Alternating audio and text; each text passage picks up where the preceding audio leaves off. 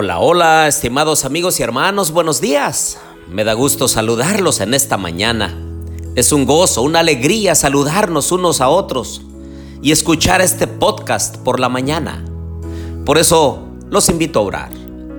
Querido Dios y bondadoso Padre, alabado y glorificado sea tu bendito nombre. Gracias Señor por la vida que nos das. Gracias por el privilegio de tomar decisiones mejor que ayer para la gloria de tu nombre y para beneficio de nuestra vida. Acompáñanos en el estudio de tu santa palabra. Te lo pedimos todo en el nombre de Jesús.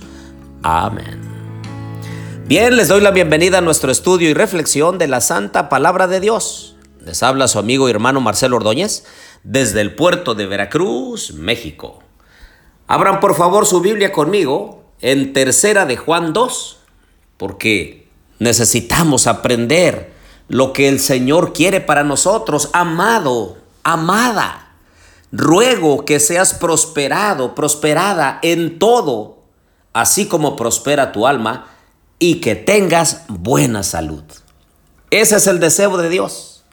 Ese es el deseo del el Señor para nosotros, que tengamos salud. Por eso nuevamente les recuerdo el acróstico adelante.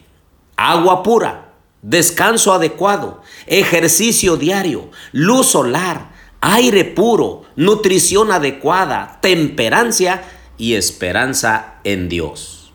Es importante que nosotros pongamos manos a la obra para tener mejor calidad de vida. Hay mucho que decir acerca del descanso, el descanso adecuado. Se nos invita a descansar por lo menos dos horas antes de la medianoche. Entre más lo hagamos, mejor nos va a ir. Dicen los psicólogos que esas dos horas equivalen a cuatro, al doble.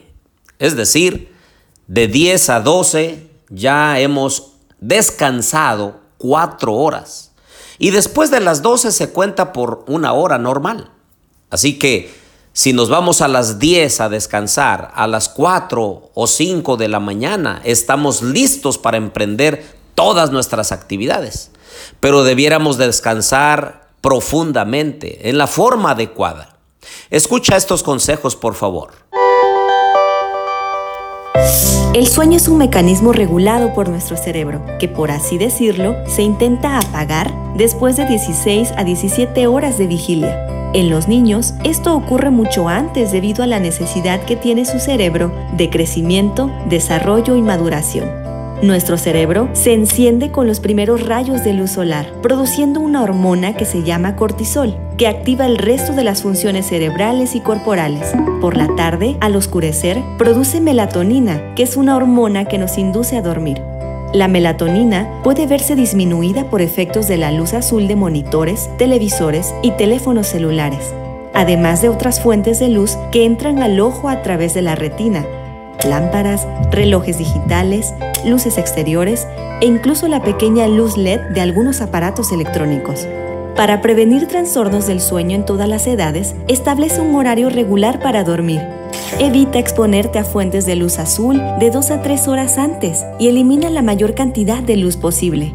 Mientras más oscura sea la habitación para dormir, mejor calidad de sueño tendrán tú y tu familia.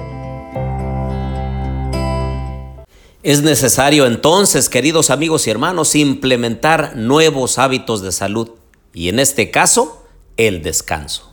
Oremos. Querido Dios y bondadoso Padre, en esta mañana, Señor, te pido que bendigas a mis amigos y hermanos. Ayúdanos, por favor, Señor, a tomar mejores decisiones en aras de tener una buena salud. Si alguien está padeciendo, si alguien está en enfermedad, te ruego, Señor, que le bendigas en este día. Los pongo en tus manos, en el nombre de Jesús. Amén.